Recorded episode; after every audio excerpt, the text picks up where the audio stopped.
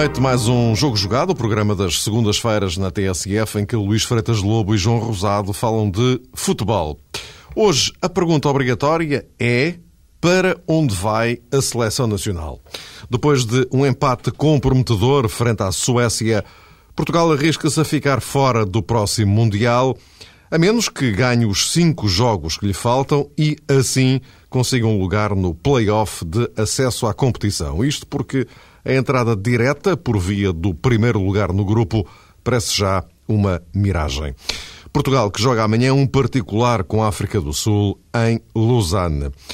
Também neste jogo jogado, o Congresso Leonino, ou melhor dizendo, que implicações poderá ter na preparação da próxima época o facto de estarmos a dois meses das eleições no Sporting e não há um único candidato assumido à presidência do clube.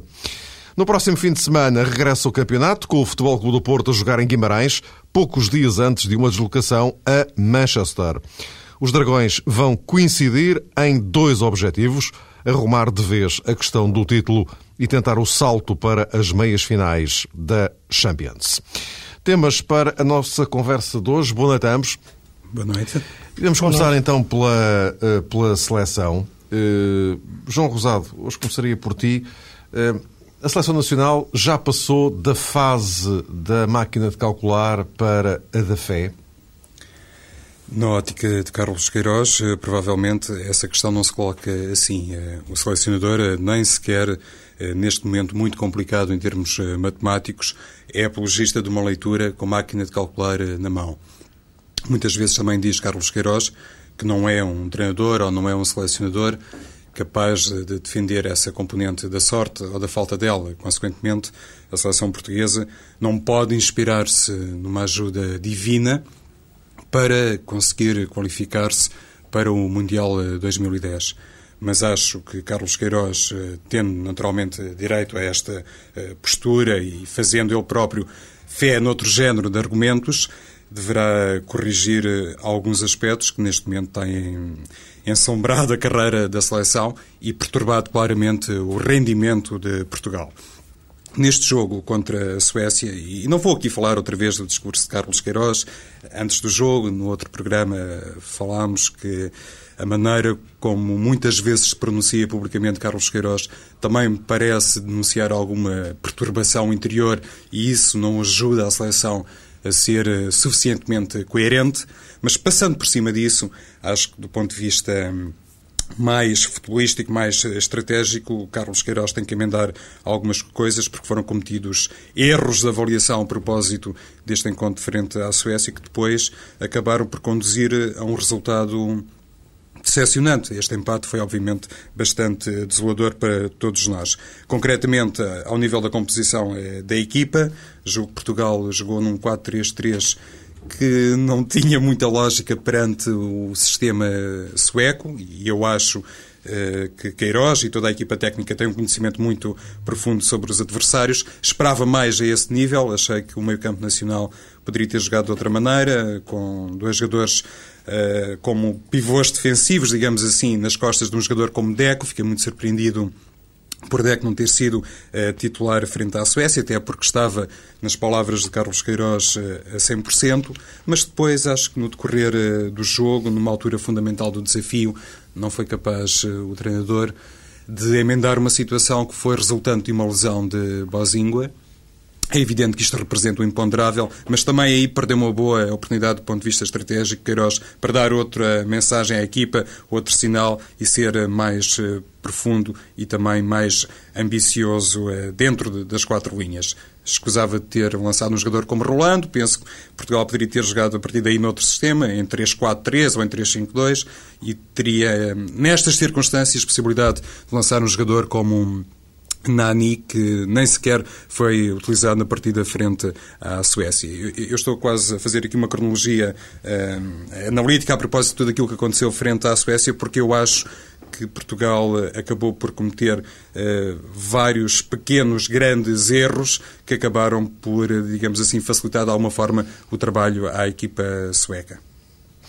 Luís, eh, e já agora seguindo esta, esta, esta linha, o, João estava aqui a falar dos, dos eh, enfim, chamemos-lhe equívocos de, eh, de Queiroz face a uma determinada situação, mas estava aqui a lembrar que o, o, o Queiroz partiu do princípio de que certamente não iria ter problemas nas laterais, não é? Deixou o Nelson na bancada. Sim, isso foi uma opção de depois da convocatória ficou o Nelson e o, e o Manis na, na bancada. Isto é, não foi para o banco. Uh, se a opção de Manis eh, na bancada ainda se pode entender em face das opções que existiam, Nelson era mais difícil de entender, visto que, que com a saída de Bozingua, eh, Portugal ficou sem a possibilidade de recorrer a um lateral uh, de reis para jogar. Uh, e mesmo pensando nos jogadores que podiam fazer esse lugar, esse lugar como adaptados, como adaptações, não se via também ninguém talvez Pep, mas uh, de uma forma muito limitada. Ele jogou algumas vezes nessa posição no tempo do Adrianse, num sistema diferente, e era um jogador que podia talvez uh, resolver melhor a situação naquele momento do que, do que o Ricardo Carvalho. Agora penso que esse momento da saída do, do Bozingua foi decisivo no jogo, porque era exatamente, era exatamente o espaço em que Portugal estava a conseguir criar desequilíbrios através da velocidade do Bozingua, combinando muito bem com, com o Ronaldo. Agora, se repararmos bem, e, no momento em que sai o Bozingua, e olharmos para o 11 de Portugal naquele momento, tirando os dois defesas centrais, o Bruno Alves e o Rolando, e o guarda-redes, como é evidente, todos os outros jogadores estavam a jogar em posições diferentes daquelas que jogam nos clubes. E se não estavam a jogar em posições diferentes, estavam a jogar em sistemas ou com princípios de jogo completamente diferentes. Estávamos, portanto, com o Duda, que é médio ala, a jogar lateral esquerdo, o Pep, que é central, a jogar a trinco, o Dani, que é extremo, a jogar a ponta de lança, o Ronaldo, que, que é ala, a jogar uh, como um avançado solto, muitas vezes aparecendo também como ponta de lança, o Simão, que é ala em 4-4-2, a jogar como extremo esquerdo num 4-3-3, o Tiago, que está a jogar como pivô defensivo na Juventus em 4-4-2 clássico, estava a jogar quase como 10 num 4-3-3 e o Ricardo Carvalho, que é central, estava a jogar lateral direito. Só o Raul Meireles talvez se aproximasse um pouco de, da posição em que joga no Porto, mas mesmo assim forçado muito a vir buscar a bola atrás, visto que Pep eh, não é um médio de construção naquela posição, é puramente um médio defensivo, pelo que forçou Meireles a um trabalho tremendo de, de transição que se notou a meio da segunda parte, uh, que, com o seu desgaste físico que, que, tremendo. Portanto, num tempo em que a seleção não tem tempo para treinar, deve-se tentar colocar os jogadores a jogar nos, nos, nos, locais ou com os hábitos de jogo mais próximos daquilo que eles têm entre os clubes. O que aconteceu com Portugal foi, como eu referi, posição por posição, tirando os centrais, exatamente uh, tudo ao revés. E isso depois reflete-se na, na forma de jogar, para além de alguns erros de casting, em que para mim o mais evidente é a colocação de, de Dani como, como eventual avançado centro, embora a mobilidade com que se falou que Portugal jogasse de início me parece ser uma, uma ilusão pura, porque a base do futebol, a base do bom futebol não é a mobilidade. É primeiro os jogadores saberem estar inquietos nos sítios exatos, haver um bom jogo posicional e só a partir daí é que existe uma boa dinâmica. Sem bom jogo posicional não existe boa dinâmica. E Portugal teve uma dinâmica um pouco um pouco anárquica, que penso que pode ser um pouco iludida com o número de resultados, de, de perdão, de, de remates, mas isso não reflete, não diz como é que foi o processo construtivo da equipa, o processo ofensivo. O remate por si próprio não existe no vazio, tem que ter alguma componente. E Portugal não teve grandes oportunidades de gol. Uh, diria que se querem de, de, decifrar o nosso futebol ou descodificá-lo em termos de, de estatística, penso que é mais, é mais indicado procurar quantas tabelas, por exemplo, Portugal conseguiu fazer à entrada da área, aí sim, para criar espaços de remate. Portugal teve o melhor momento, eventualmente, quando Deco apareceu, do ponto de vista de construção de jogo, mas foi tarde. Uh, penso que o Queiroz deve ter debatido no início com o facto de Deco não estar uh, em condições de jogar o jogo todo. E ficou Estava na dúvida. Mas, se... mas não a 110. Exato, mas ficou na dúvida se ele jogaria de início, não jogando o jogo todo, ou se o meteria na, na parte mais final. Uh, é uma questão que acontece muitas vezes aos treinadores, quando tem um jogador fundamental na equipa e ele não pode jogar o jogo todo, perceber qual é o melhor momento para o meter. É evidente que agora nós falamos depois do resultado e face daquilo que foi o jogo. Mas, muito sinceramente, penso que Deco devia ter jogado de início os primeiros 30 minutos, comparando, fazendo a relação com o tempo que ele jogou, do que os últimos 30. Uma razão muito simples.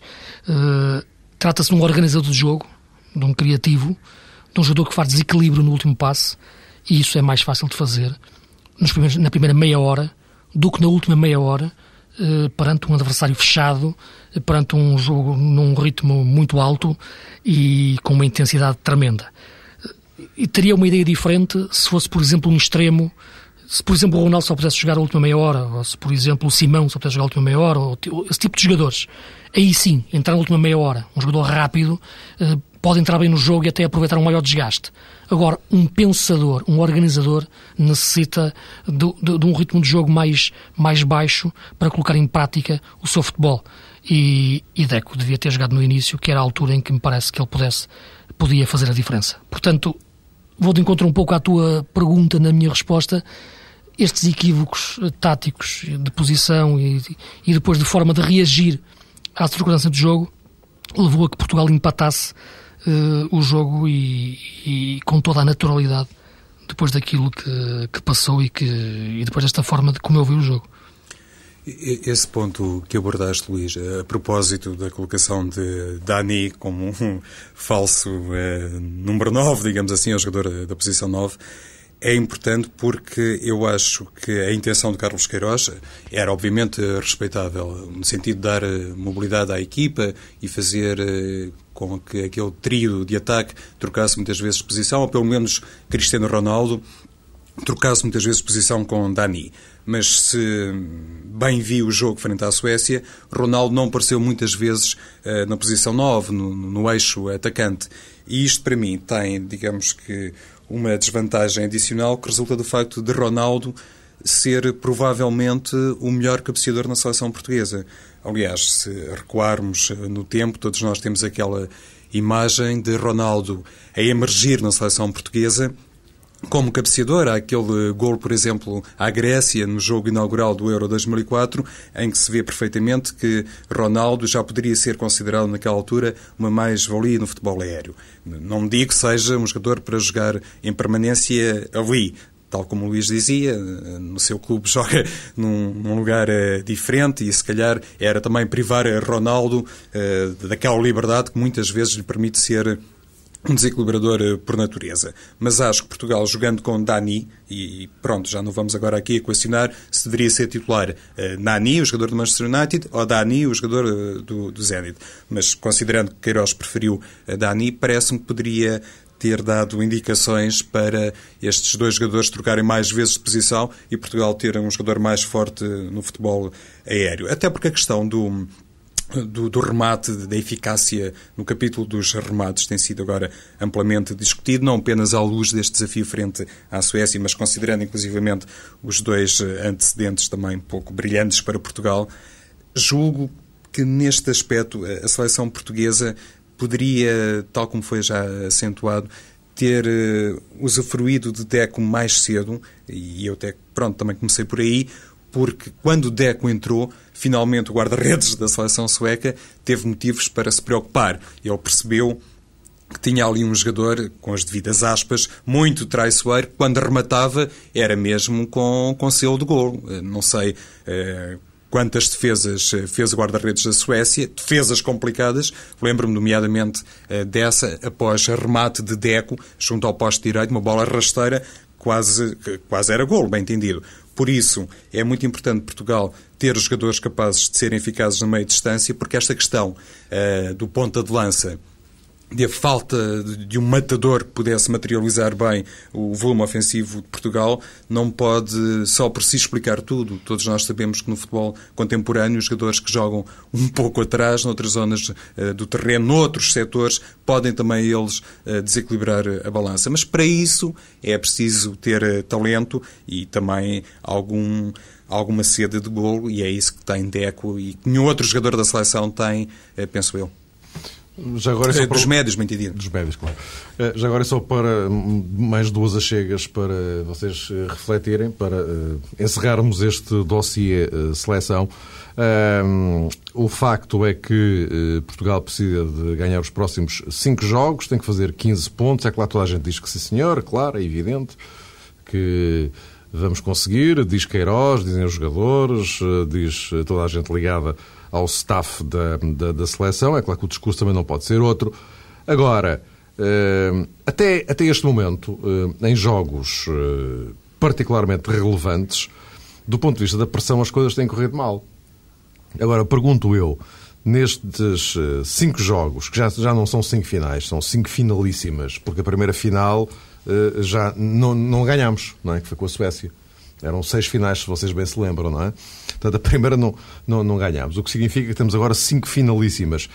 Uh, como é que esta seleção vai responder a esta, esta pressão de uh, erro zero, não é? Ou seja, temos um jogo na Albânia em junho, não é? Eh, eh, que temos que ganhar. João. Acho que essa pergunta, Mário, pode Estou servir... Estou a termideira que vamos sim. ter nos jogos todos. Pode servir para como é enquadrar é que, aqui outro aspecto. Como é que se retira essa termideira da cabeça, da cabeça dos jogadores? Eh, se me das licença, Mário, acho que isto nos ah. remete para outra questão problemática, ou pelo menos analisada assim nos últimos dias, que tem a ver com a excessiva responsabilidade que cai nos ombros de Cristiano Ronaldo. Há pouco falávamos da composição eh, do 11 nacional. Se olharmos para o meio-campo, eh, com Pepe, Raul Meireles e Tiago, e Tiago acabou por ser o jogador escolhido para fazer de deco, digamos assim, penso eu, foi essa a intenção do selecionador, olhando para as características de Pepe e olhando para as características de, de Raul Meireles. Se olharmos para este 11, percebe-se claramente que do meio campo para a frente sobravam três unidades para desequilibrar. Mas é evidente que todas as pessoas, todos os adeptos e até os adversários da seleção portuguesa eh, olham para Cristiano Ronaldo como a ameaça número um, como o principal argumento da seleção portuguesa. E quando não se tem um jogador como Deco e não se tem um substituto à altura, e isso é difícil, naturalmente, ter na seleção portuguesa, por muito que se procurem alternativas, eu acho que depois o trabalho eh, extra que resulta para Ronaldo também não ajuda em nada, porque ele é um jogador sempre eh, muito marcado e pode dizer-se, e com alguma propriedade, que é o melhor jogador do mundo, eh, tem, digamos que, a obrigação de desequilibrar e também de fazer face a essa, a essa oposição múltipla, porque isso também acontece nos jogos da Premier League, também acontece na Liga dos Campeões. Mas na seleção portuguesa é sempre diferente. E a esse nível, penso que a herança que acabou por eh, ser descarregada, digamos assim, nos ombros de Ronaldo, representa um fator de pressão que pode condicionar, de facto, o rendimento dele. Embora hum, me pareça que um jogador que tem 22 golos marcados pela seleção em 63 jogos tem, de facto, um, um currículo, ou, tem, do ponto de vista estatístico, argumentos que acabam, de alguma maneira, por sustentar aquela declaração de Cristiano Ronaldo. Atenção. Acho que não vale a pena também agora crucificar Ronaldo e dizer que ele é a principal fonte dos nossos problemas. Agora, ao nível da resposta psicológica e da capacidade para Portugal aguentar a pressão, penso que aqui seria inteligente por parte de Carlos Queiroz de fazer uma distribuição mais equitativa das responsabilidades por vários jogadores do grupo, de forma a que nem tudo se concentre em Cristiano Ronaldo. Se ele conseguir fazer isso, provavelmente será mais fácil fazer, hum, digamos que, face a essas cinco finais que faltam. E achas que ainda vai a tempo, Luís? Eu acho que vai. Desta transformaçãozinha? Não, para, não vai a tempo de transformar uh, tanto as coisas assim ao ponto de, de, de alterar uh, a forma da seleção jogar. Não, Repara, não, não, não, eu estou a falar disto, falava o João, do, do peso sobre o Cristiano Ronaldo. Mas é que eu não, eu não Esse penso. peso que... exclusivo, eu não sei. Não, mas eu, eu não penso que o problema da, da seleção seja um problema de aguentar a pressão ou deixar de aguentar a pressão. Eu penso, eu não vi os jogadores aceder à pressão, todos eles que no minuto 90 criam a bola. O problema é que não existe uma ideia de jogo na, na equipa. O problema tem a ver com as opções erradas. O problema é tático. Eu no futebol a este nível não, não, não, não, não nunca vou pela teoria emocional nem pela teoria de, de aguentar a pressão eles aguentam a pressão, eh, não tem problema, não é por aí. O problema é que não há uma ideia de jogo. O problema é que a equipa não consegue colocar em campo uma forma de jogar uh, estruturada que, que, corresponda depois aos problemas, que responda depois aos problemas que lhe colocam em campo. Uh, eu penso Desculpa, que, como já disse várias acho... vezes. É Diz? Eu, depois de ouvir o que disse o João, depois do que ouvi o que tu acabaste de dizer, a primeira coisa que passou pela cabeça foi estamos tramados. Repara, o, o, o principal o, adversário de Portugal é ele próprio. Isso não tenho a mínima dúvida neste momento. Mais do que a seleção da Dinamarca, da Suécia ou da Hungria. É, Portugal tem mais do que capacidades uh, dentro do seu hum, campo de recrutamento de jogadores uh, para formar uma seleção forte. É evidente que muitas vezes depende, como eu já referi, dos momentos dos jogadores que estão a atravessar nos clubes e é por isso que uma seleção que não tem tempo para treinar e um selecionador deve ser uma coisa diferente de um treinador, porque um treinador vem exatamente do treino e pouco se treina na seleção, deve reproduzir ao máximo os princípios que os jogadores trazem dos clubes e as posições que ocupam. A seleção que jogou frente à Suécia, como eu referi, tirando os centrais, jogou com os jogadores, todos eles, em posições ou com princípios de jogo diferentes daqueles que eles têm nos clubes. Agora, interligar depois eles entre si com estes hábitos, sem estes hábitos, é que é evidente que se reflete numa exibição que só em alguns momentos, quando a bola estava próximo da área sueca, parecia que nós estávamos a dominar. Mas em nenhum momento vias Portugal a conseguir fazer tabelas. As oportunidades de gol que apareciam eram na sequência de segundas bolas, de, de, de jogadas de, de, de impulso individuais, de choque. Não existiu ali uma circulação de bola eficaz no meio campo ofensivo. Portugal circulava a bola, mas era no seu meio campo Mas é possível defensivo. fazer, mas é possível uh, operar essa transformação já agora para, para, para junho, para a Albânia? Eu sinceramente acho que tempo, é possível. Não há tempo logo a seguir, oh, setembro, oh, agosto, enfim. Eu acho que é possível se se encaixar os jogadores nas suas melhores posições, muito sinceramente. Eu acho que o Pep, a, trinco, a, a pivô defensiva na seleção portuguesa, é uma coisa sem sentido. Para mim não faz sentido nenhum colocar um jogador como o Pep, que é um bom central rápido, como número 6 da nossa seleção. Joga Raul Meireles, Tiago, Moutinho, etc. Agora, colocar o Pep naquela posição, que eu acho que é a posição taticamente mais importante para começar a jogar, não faz sentido. O Pepe até fez um bom jogo do ponto de vista de entrega, de entrega saía a jogar, algumas vezes tentava até fazer mais aquilo do que ele as suas capacidades o autorizam a fazer, mas não é jogador para jogar naquela posição, mau para jogar à portuguesa. Quando o Pepe é um dos melhores, mau sinal neste jogo, bem entendido. Por, por aí, naquela por posição. Aí. Exatamente. Uh, o, o Queiroz disse uma coisa interessante antes do jogo começar, que era temos que jogar à portuguesa.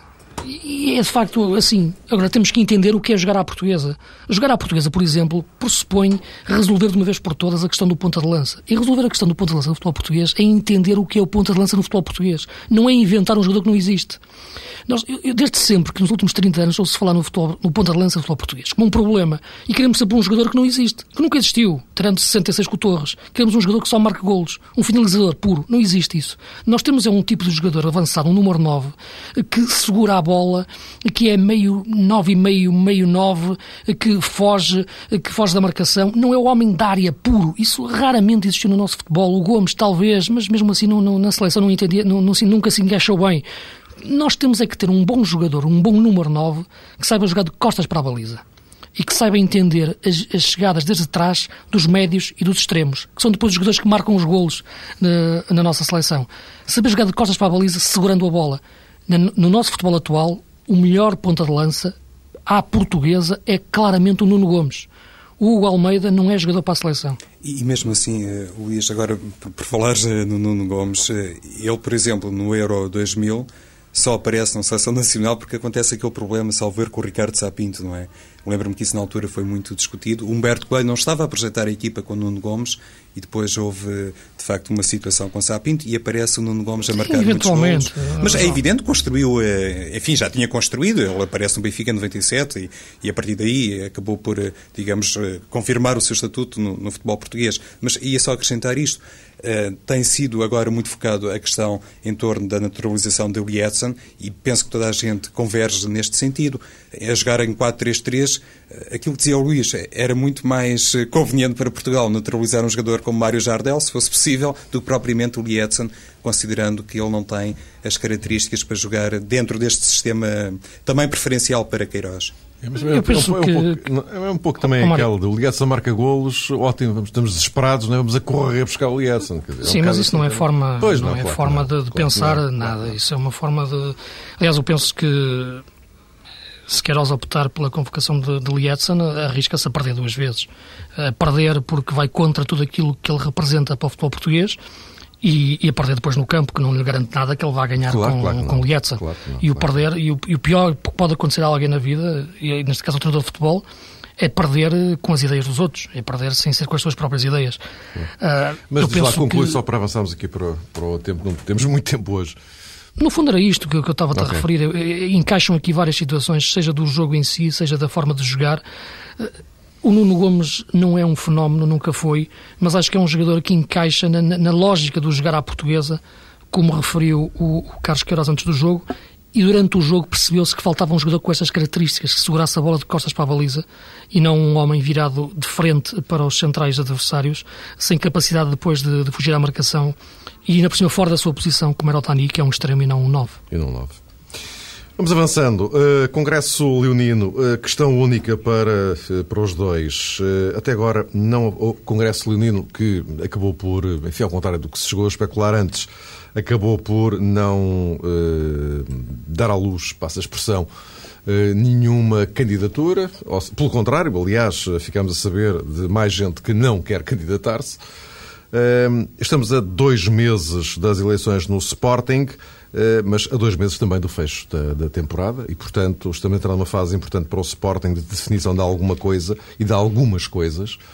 Eh, até que ponto é que isto pode, esta situação pode hum, complicar justamente essa projeção da próxima temporada no, no Sporting, Luís? De forma que avalias isto? Complica, como é evidente, porque uma época tem que se começar a preparar com o tempo Aliás, eu penso sempre que aquilo que se faz em 1 de janeiro de 2010 no futebol tem que ser pensado em 1 de janeiro de 2009, no sentido de, de estrutura própria, de estrutura sustentada de um clube. Uh, o Sporting optando por fazer a alteração de, da sua direção em junho, uh, já vai um pouco tarde, inclusive, uh, fazendo-a nesse momento para preparar uma época da forma mais conveniente, se as pessoas que entrarem trouxerem ideias muito diferentes daquelas que saíram, e isso é legítimo acontecer. Penso que o Sporting é um clube enorme do ponto de vista de, de, soluções e de capacidade para encontrar alternativas e penso que as vai encontrar. O problema é que quando as encontrar eh, já é difícil eh, estruturar uma época da melhor forma. Tem, isso tem a ver, como é evidente, com a constituição do plantel, tem a ver com, com, com o treinador e com toda a orgânica que depois uh, se estabelece, todas as relações de poder dentro do clube.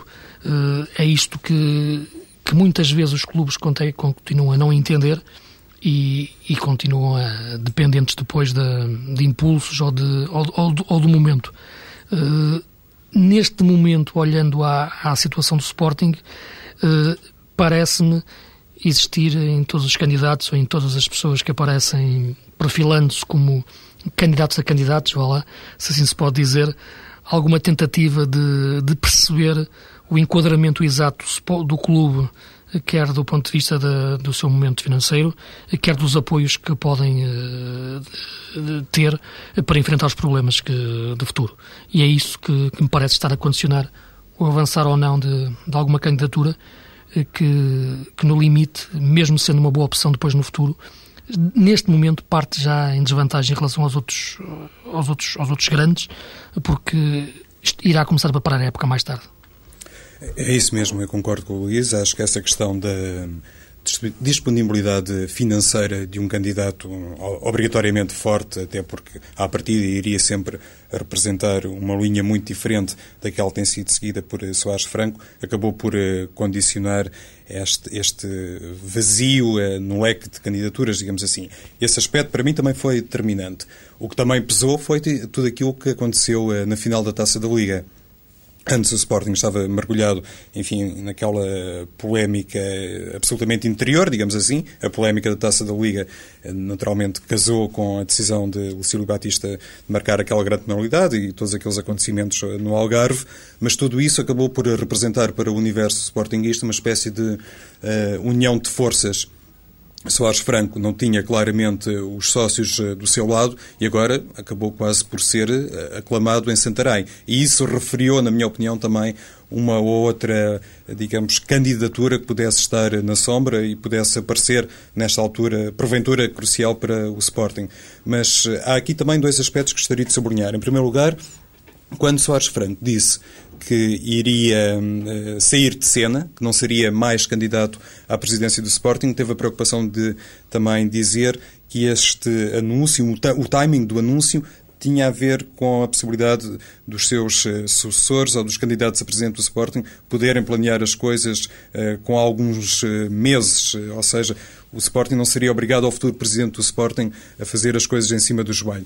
Perante esta ausência de candidatos, não se vislumbram nomes eh, na corrida, penso que esse objetivo do ainda presidente acaba por cair eh, por terra e, naturalmente, só há aqui um prejudicado, mais até do que Soares Franco. O grande prejudicado acaba por ser o Sporting. Digamos que esse objetivo não foi Uh, alcançado não por culpa própria de Soares Franco, mas por culpa uh, de outras pessoas uh, presidenciáveis, digamos assim. Depois, houve também aquela declaração do presidente do Sporting dizendo. Um, que a próxima temporada já estava a ser planeada. E ele até respondeu, assim, num tom mais ou menos indignado, uma pergunta que lhe foi lançada, dizendo: Mas vocês pensam que o Sporting não está já a preparar a próxima temporada? E, inclusivamente, neste contexto, avançou como exemplo o Futebol do Porto, eh, dizendo que muitas vezes os jornalistas têm essa tentação para qualificarem o Futebol do Porto como o melhor exemplo a nível nacional. E disse Soares Franco na ocasião que o Sporting também saberia fazer as coisas eh, atempadamente. Se assim é, e naturalmente não discuto, digamos que a validade desta afirmação, então apetece perguntar por que motivo não foi acautelada a renovação com Paulo Bento por que motivo, inclusivamente, não se pôs ali, sei lá, uma, uma cláusula no contrato de renovação de Paulo Bento, a partir do princípio que ele desejaria continuar em Alvalade, coisa que eu acho que ele não pretende, e nesse, nesse aspecto o Sporting provavelmente já estaria outras, com outras condições para encarar a temporada 2009-2010 eh, com outros olhos. Posto isto, eh, vamos aproveitar os últimos minutinhos. Eh, Luís Freitas Lobo, estamos aí com o campeonato de volta para a semana, no próximo fim de semana. O Porto a jogar em Guimarães, o Porto com uma grande vontade de rapidamente arrumar com a questão do, do título. Este é um teste difícil. Simplesmente logo a seguir tem Manchester. Eh, de que forma é que assim consegues sintetizar tão rápido quanto possível? De que forma é que o Porto irá lidar com estas duas frentes em simultâneo? Querer, por um lado, arrumar rapidamente com a questão do título e, por outro, tentar esse salto para as meias finais das Champions. Eu penso que Josualdo deve preparar os dois jogos ao mesmo tempo. Isto é, é comum os treinadores dizerem que só pensam no, no jogo seguinte depois de realizado o, próximo. Isto é, dizer só penso em Manchester depois de Guimarães. Como dizia o Paulo Bento, só penso no Bayern antes, depois do Benfica. Não, não é assim. Eles têm que pensar nos dois ao mesmo tempo porque ambos entram num microciclo semanal de treino e, portanto, têm que ser preparados em conjunto. Aliás, dois jogos de uma intensidade tremenda do ponto de vista competitivo. Portanto, o Josualdo vai abordar o jogo de Guimarães já com o jogo de, de, Manchester na mente, quer do ponto de vista emocional para os jogadores, quer do ponto de vista hum, de preparação da, equipa.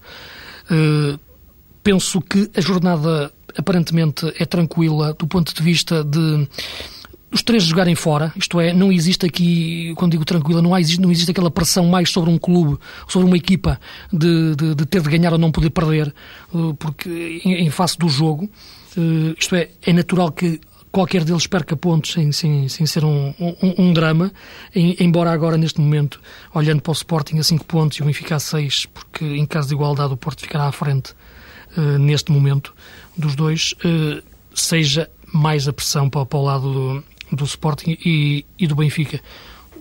Embora a Liga dos Campeões seja de facto outra dimensão, eh, parece-me que neste momento o Porto e toda a sua estrutura eh, coloca prioridade no campeonato e, e, vai, e não vai condicionar o jogo do ponto de vista de poupar jogadores, tirando os castigos que, que, que existem, no caso do Lisandro, não vai poupar jogadores em função do jogo de, de Old Trafford.